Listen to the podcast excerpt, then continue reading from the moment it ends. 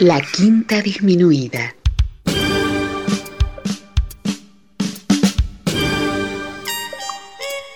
Jazz desde la ciudad más cercana al cielo.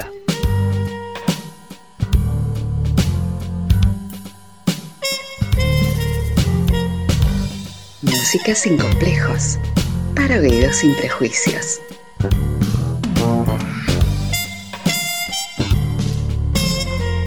Una producción de Nicolás Peña.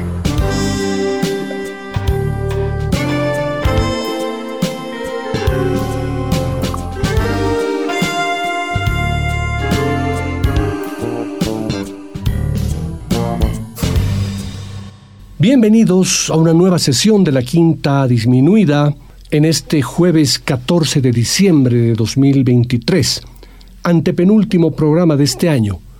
Muchas gracias por su compañía, sus mensajes, sus sugerencias, sus saludos y todas las muestras de cariño que tienen con la Quinta Disminuida. Pero sobre todo, gracias por permitirme compartir con ustedes estas dos horas de jazz desde la ciudad más cercana al cielo, la ciudad de La Paz. Estoy listo para arrancar la sesión de hoy confiado de que la van a disfrutar y además se van a dejar acompañar por la música, las historias, los datos, las anécdotas y todo el contexto que siempre he considerado fundamental para entender y disfrutar mejor de la magia de la música y en el caso de este programa, del jazz.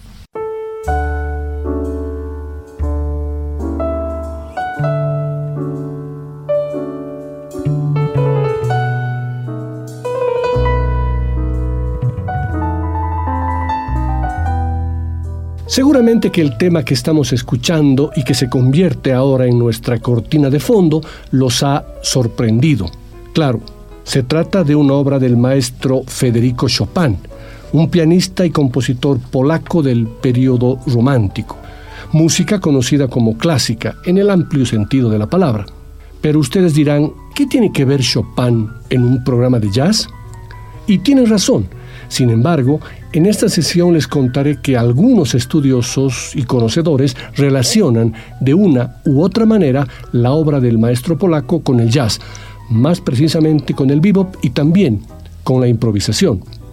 Una aclaración, no escucharemos la obra propiamente de Chopin, sino hermosas y maravillosas versiones de su obra interpretadas con aromas y colores totalmente yaceros y algunas sorpresas más. Acomódense para yacear con Chopin.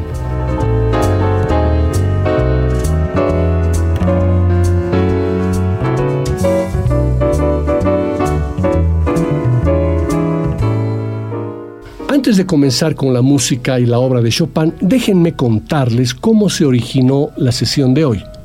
Resulta que la semana pasada mi amigo Grillo Villegas subió a las redes un video en el que él interpretaba un extracto de las variaciones sobre la suite número uno para violonchelo de Johann Sebastian Bach. Lo hacía con absoluta precisión y maestría, pero también imprimiendo sus propios colores rockeros y yaceros. ¿La escuchamos?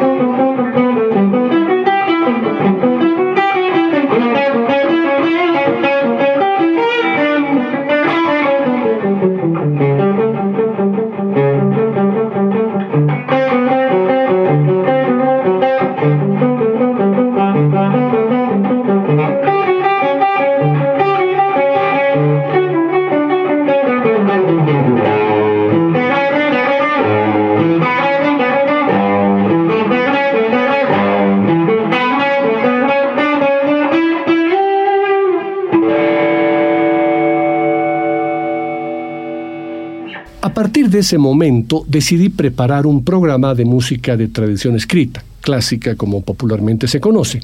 Inmediatamente recordé que ya hice varios programas con obras de Bach, Vivaldi, Mozart, Schubert, Albignoni, Brahms, Grieg, Wojrak, etc., en interpretaciones yaceadas. Como hay bastante material al respecto, comencé mi búsqueda, me fui a la página de Paz Medini, donde siempre se encuentran sorpresas, y vi un comentario de un seguidor del guitarrista que mencionaba el más reciente álbum de otro guitarrista llamado Kurt Rosenwinkel, que sonó varias veces en la quinta. Cuando lo escuché me voló la cabeza la naturalidad con la que interpretaba un vals de Chopin, además en cuatro cuartos. Compartí ese video con el grillo, que también quedó alucinado. Ya tenía los dos primeros temas de la sesión, dos obras de Chopin interpretadas por Rosenwinkel. Comencé a seleccionar otras de Bach, Mozart, etc. Y ahí cambié de rumbo y me compliqué la vida. Pero me encanta complicarme la vida, como lo saben, ya que decidí que todos los temas deberían ser de Chopin. La búsqueda fue más complicada, pero el resultado me dejó absolutamente satisfecho y espero que ustedes también. Comencemos directamente con el tema que fue el detonador de esta sesión, el Vals en Do sostenido menor, opus 64, número 2, de Federico Chopin. Kurt Rosenwinkel en la guitarra, Jean-Paul Brodbeck en el piano, Lucas Traxel en el contrabajo y Jorge Rossi en la batería. Es una belleza.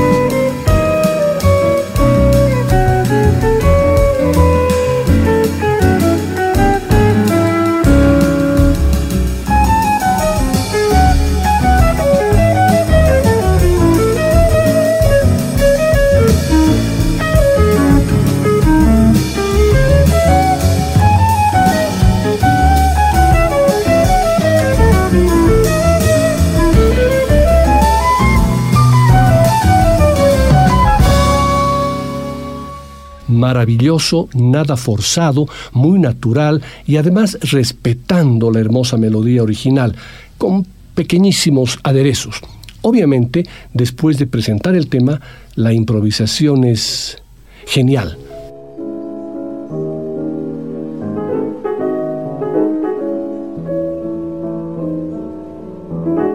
Otra diferencia que tendrá esta sesión es que en los textos abundaré más en la vida y obra de Chopin que en la de los músicos de jazz que la interpretan. Y para ello me remitiré a la maravillosa página llamada La belleza de escuchar, el blog de la música clásica entretenida, que le escribe de manera excelente Dagoberto Espinosa, a quien pedí autorización y me la dio. Gracias, Dagoberto. En 1847, dos años antes de su muerte, Chopin está en París, solo. Pero París está que arde. Falta solo un año para que el rey burgués Luis Felipe huya a Inglaterra luego del levantamiento popular que sobrevendrá en febrero de 1848. Pero ya en junio de 1847, a raíz del alza del precio del pan, en una ciudad alsaciana se han producido serios enfrentamientos de obreros, campesinos y pequeña burguesía contra la tropa, que son fuertemente reprimidos con un saldo de varios muertos. Entre el 31 de agosto y el 7 de septiembre le toca el turno a París. Una semana de barricadas y enfrentamientos en la Rue Saint-Honor señala el pronto fin de la monarquía de Julio, instalada en 1830. A pocas cuadras, Chopin, que poco tiene de revolucionario y vive solo para su música, intenta trabajar en su residencia en el número 9 de la Place d'Orléans. Este verano no hay escapada a Nohant, pues hace un mes ha recibido la última carta de George Sand, su pareja, quien desde su finca de descanso le escribe despidiéndose de él para siempre, y lo hace con estas palabras. Adiós, amigo mío. Curaos pronto de todas las dolencias y agradeceré a Dios por este extraño desenlace de nueve años de amistad exclusiva. Hacedme llegar alguna vez vuestras noticias. Así, fríamente, se han acabado los veranos libres de preocupaciones financieras y las tardes apacibles componiendo en la campiña. Por ello, debe doblar el número de lecciones, conseguir más alumnos, pero tose mucho y tiene accesos de fiebre, así que todo se dificulta un poco más. Pese a todo, tiene fuerzas para terminar tres sencillos valses que conformarán el Opus 64. En ese convulsionado verano parisiense, Chopin se refugia por momentos en casa de algunos amigos y en oposición a la realidad histórica que lo rodea, compondrá un vals elegante y aristocrático, a la vez que perfecto. El hoy popular Vals en Do sostenido menor, que será dedicado a la señora Rothschild, en cuya casa escapó a la soledad por algunos días. Una suerte de estribillo acompaña al tema principal que, repetidos cuatro veces, son hendidos por un interludio como tercer tema, más calmo y lírico. La pieza concluye de manera limpia con el estribillo, sin la menor estridencia, como si aquel se desvaneciera.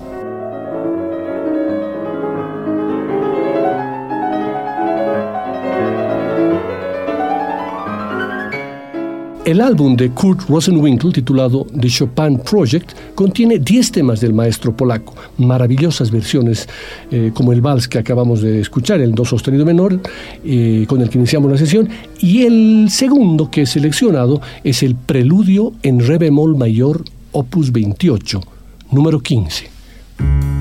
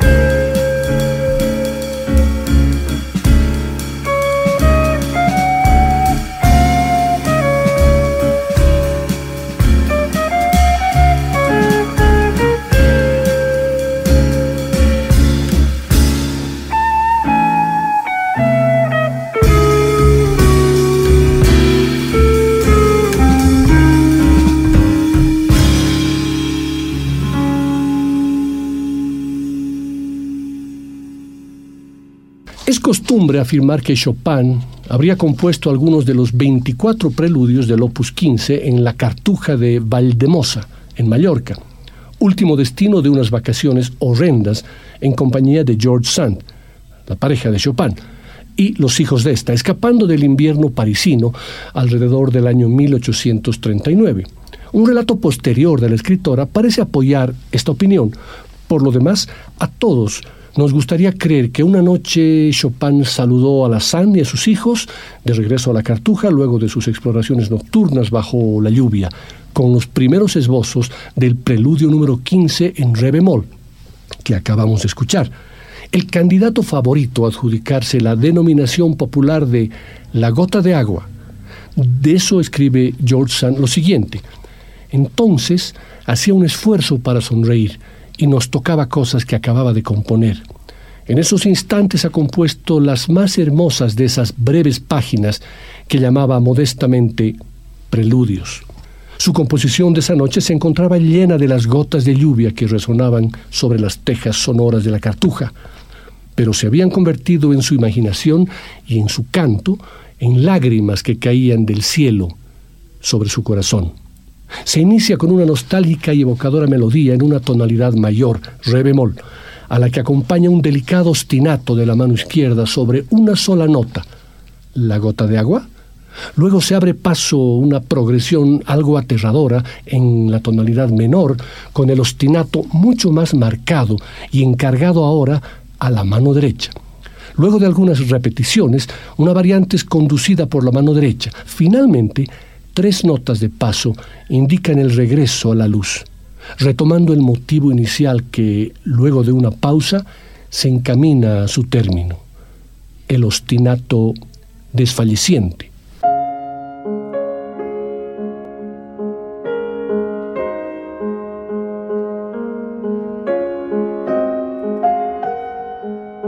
El siguiente tema es una maravilla que ya la escuchamos en el programa que le dediqué a Paquito de Rivera, pero no hay pérdida en escucharla una y mil veces.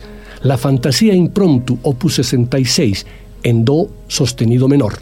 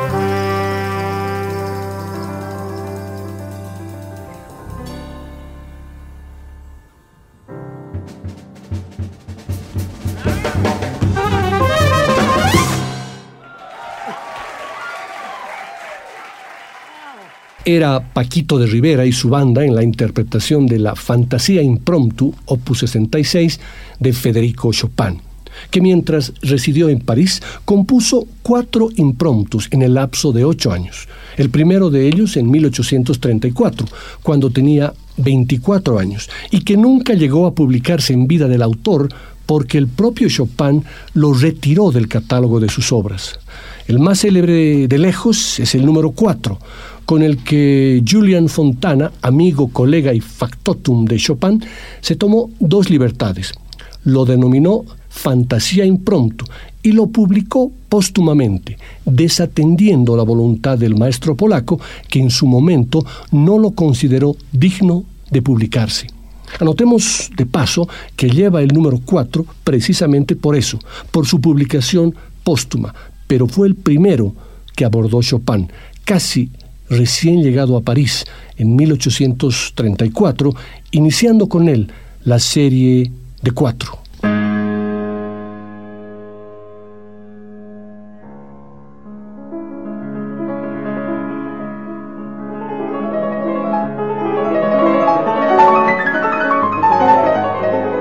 Chopin improvisaba. ¿Los impromptus son improvisaciones? Etimológicamente sí, el término era de aparición reciente, no antes de 1817 en los trabajos de Kalkbrenner o Schubert. Son improvisaciones en principio, pero luego afanosamente trabajadas, si bien, como señaló con acierto el musicólogo y el pianista Alfred Corcott, la música debe parecer que nace de las manos del intérprete. A fin de cuentas, entonces, en un impromptu el intérprete debe improvisar, si no las notas, el contenido emocional. Su forma es simple, responde al esquema A-B-A, un tema central flanqueado por dos episodios similares, quizá gemelos si no fuera por la coda imprescindible en la repetición. Continuemos con Paquito de Rivera y esta hermosa obra conocida como Vals del Minuto, opus 64, número 1, y rebautizada por Paquito como El Vals de la Media Hora.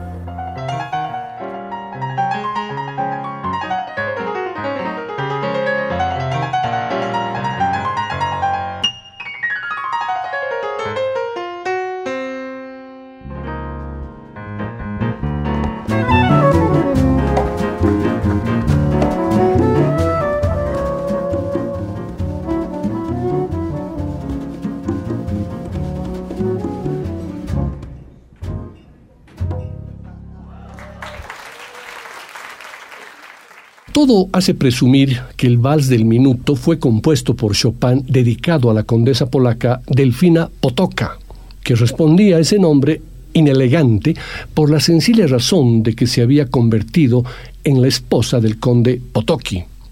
De soltera no se llamaba así, pero al casarse con el conde se ganó el apellido y devino condesa. Una cosa por la otra. La Potoca no fue nada feliz en su matrimonio y después de divorciarse del conde en 1830 se dedicó a recorrer el mundo, es decir, primero paseó por toda Europa, después vivió un tiempo en Londres y finalmente se radicó en París. de naturaleza sensible, Delfina acostumbraba a recibir en sus salones a diversos artistas de la época, músicos, poetas, pintores, novelistas. Allí se reencontró con Frédéric Chopin en 1831, justo cuando Frédéric no vislumbraba otra opción que ganarse la vida dando lecciones de piano. Y la tomó como alumna. Se rumorea que hubo algo más que eso, pero parece ser falso. Un año antes, Chopin había contado a un amigo que asistió a una cena lo siguiente, en casa de la bonita esposa del conde Potocki, pero de ahí no pasó. No obstante, a lo largo de muchos años, desde el lugar donde se encontraran, se enviaron cartas. En ellas, Chopin le anunciaba, si era la ocasión, que tal o cual pieza le había sido dedicada.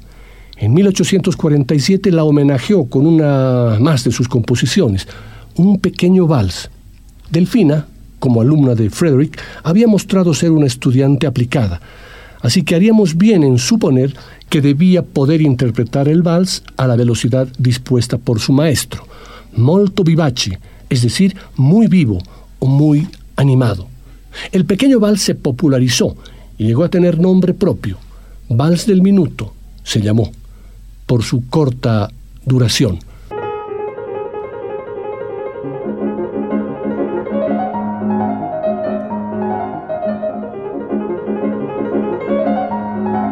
De esa hermosa miniatura del vals del minuto, vámonos ahora rápidamente al gran vals brillante en mi bemol mayor, opus 18, a cargo del trío del pianista rumano Eugene Cicero.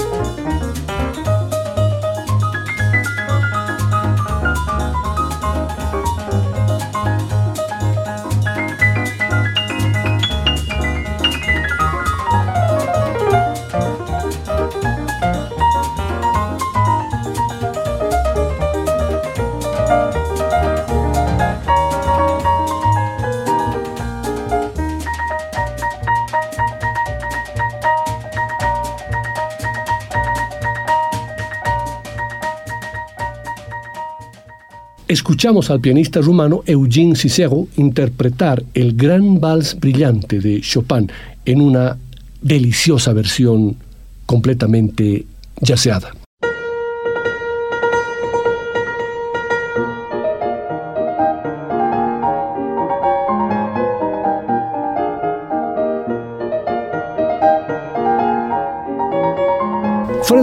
Chopin compuso su primer vals cuando tenía 19 años. En total, entre 1829 y 1847, compuso 14 valses, seis de los cuales fueron publicados solo después de su muerte. Como es natural, o así nos parece ahora, estas piezas no están hechas para ser bailadas, pero eso no estaba tan claro en la primera mitad del siglo XIX y Chopin tuvo que hacerlo explícito, exigiendo que no fuesen bailadas, pues no están destinadas a ello, anota en carta a uno de sus editores. Tampoco le gustaba que fuesen consideradas música de salón, y con justa razón, pues es inútil buscar en los valses de Chopin el encanto de los valses vieneses. Durante su estancia en Viena, precisó en carta a un amigo, no tengo nada de lo que hace falta para imitar a Strauss o Lanner. Sin embargo, el pianista, director y gran pedagogo franco-suizo Alfred Cortot logra distinguir tres estilos en esta larga serie de valses que enhebran prácticamente toda la existencia musical de Frédéric. Están los valses alusivos, en que la forma musical languidece ante la poesía que encierran. Los valses que, oh sorpresa, el mismo Cortot llama valses de salón con el perdón de Chopin, destinados al ensueño de los oyentes. Y last but not least, los valses brillantes, que siguiendo a Cortot, abren paso a la evocación de los salones de baile donde las parejas giran vehementes a pesar de los deseos de Frederick. El gran vals brillante en mi bemol, designación del editor, del opus 18, es el primero en ser editado, pero fue compuesto al menos después de otros cinco, en París, en 1834.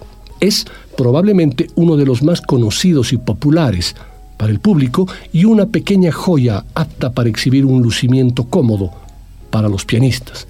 Un biógrafo de Chopin lo califica acertadamente de piafante y empenachado su conclusión brillante, desde luego, enarbola un acelerando que dejaría sin aliento a quienes audaces e ingenuos se les ocurriera bailarlo.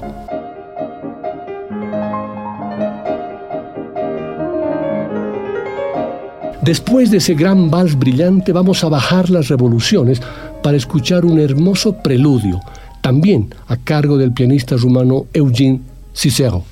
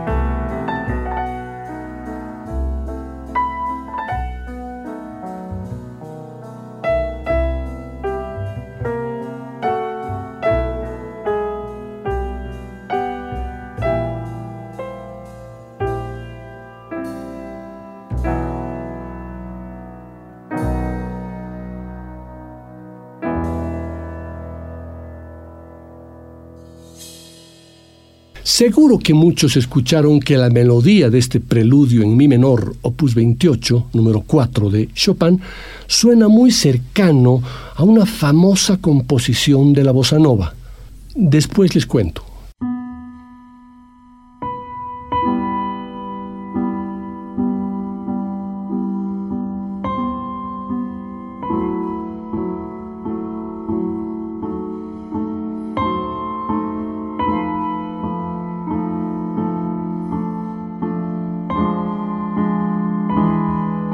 Publicados en París en septiembre de 1839, también en Berlín y poco después en Londres, los preludios de Chopin fueron muy bien recibidos, maravillando a los círculos musicales de la época. Franz Liszt afirmó de ellos lo siguiente: Esta composición es de un orden en todo sentido distinto. No son, como puede dar a entender el título, piezas destinadas a ser ejecutadas a modo de introducción de otras piezas, sino preludios poéticos, admirables por su diversidad. El trabajo y el saber que contienen solo resultan apreciables después de un examen escrupuloso. Tienen la libre y gran presencia que caracteriza a las obras geniales. Robert Schumann, por su parte, algo más cauto, mencionó lo siguiente. Debo señalarlos como muy notables. Confieso que esperaba algo muy diferente, con mucho estilo, como sus estudios.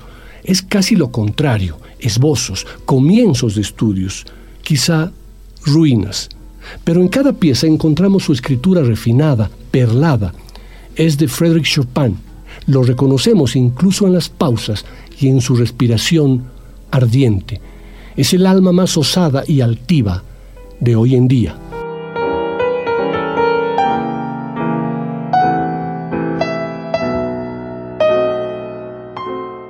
Aunque en absoluto se evidencie en su música, Chopin rendía culto a Bach. Ya de niño era uno de sus dioses. El otro será Mozart. No sorprende entonces que decidiera construir una serie de piezas breves ordenadas sistemáticamente en tributo al maestro alemán o en tributo al clave bien temperado, pero sin fugas. Los tiempos son otros.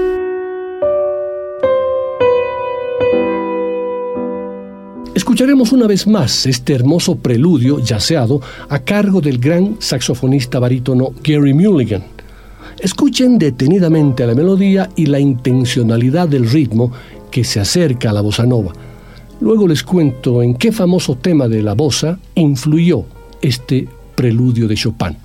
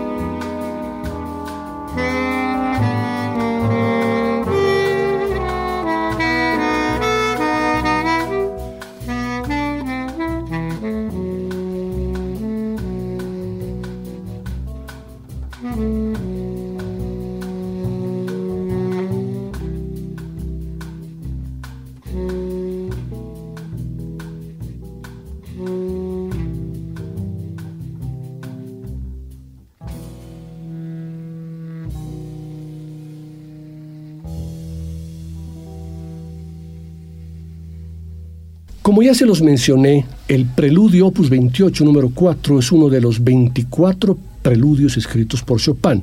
Por petición del compositor, esta pieza fue ejecutada en su propio funeral junto con el Requiem de Mozart.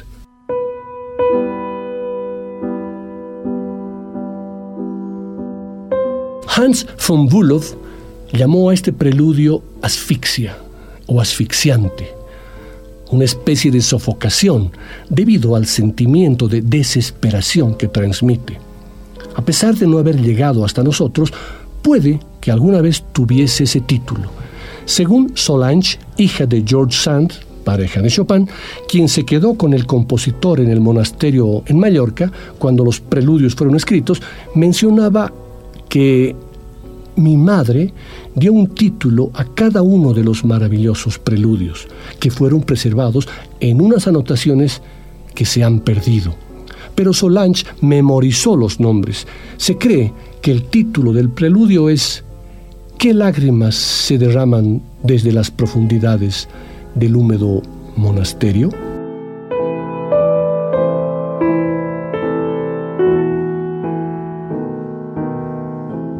Este hermoso preludio fue la base, la materia prima principal para que el genial compositor, pianista, guitarrista y cantante brasileño, el maestro soberano Antonio Carlos Jobim, compusiera ese hermoso tema de la bossa nova bautizado como insensatez.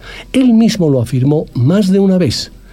Sí, no cabe duda, la melodía de insensatez de Antonio Carlos Jobim es muy similar al preludio número 4 de Chopin. Según algunos, lo que pasa es que casi todo en la escala cromática de 12 notas ya ha sido cubierto en gran parte.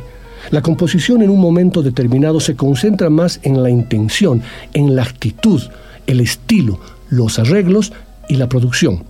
Pero en cuanto a las notas, es muy difícil crear una serie de notas totalmente original, que sea melódica y simple. Y ya que lo he mencionado, quiero compartir con ustedes ese hermoso tema de Antonio Carlos Jobim interpretado por él mismo. Notarán ustedes inmediatamente la similitud con el preludio opus 28 de Frédéric Chopin.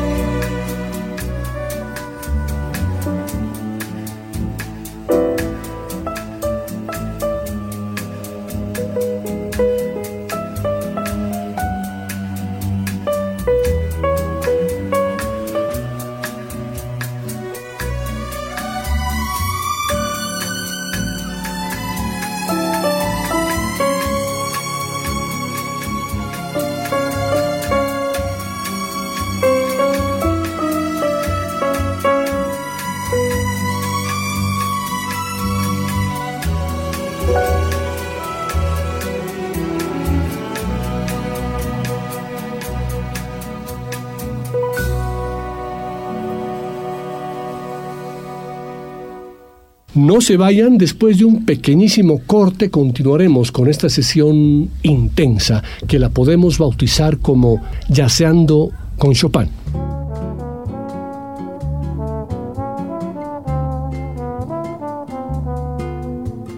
Después del corte, volverá el swing de la quinta disminuida.